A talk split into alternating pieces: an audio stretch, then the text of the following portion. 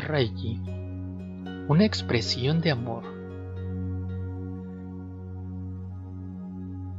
Ahora que ya tienes un tiempo trabajando y practicando la sanación, puedes comprender mejor cómo es que se puede transmitir Reiki a través de la mirada, a través del pensamiento, de las palabras, de un abrazo, de acariciar suavemente una zona del cuerpo, etc.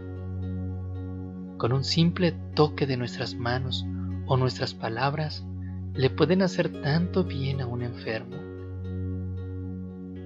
Podemos canalizar la energía hacia las personas que lo necesitan. El amor es una potente y tremenda energía. Mirar a quien lo necesita con amor y cariño es una energía que reconforta y calma. Por ello, se les recomienda a los reikistas que de vez en cuando visiten un hospital, pues el reikista, con tan solo pedir y pensar en la energía reiki, la recibe y la puede canalizar. Muchas veces basta con su presencia para que llene el ambiente de energía reiki no es necesario que hagas terapias en el hospital.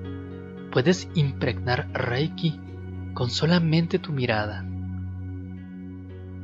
Deja que la energía Reiki fluya desde tu mente, desde tu corazón, desde tus sentimientos, desde tus pensamientos. Permanece unos minutos en la habitación, saluda y pregúntales cómo están y dales ánimo para seguir adelante.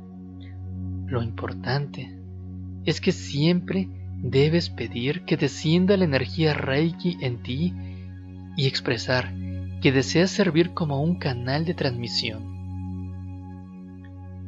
Si no lo haces así, aunque seas reikista, estarías usando tu propia energía, la cual repercutiría negativamente en tu bienestar.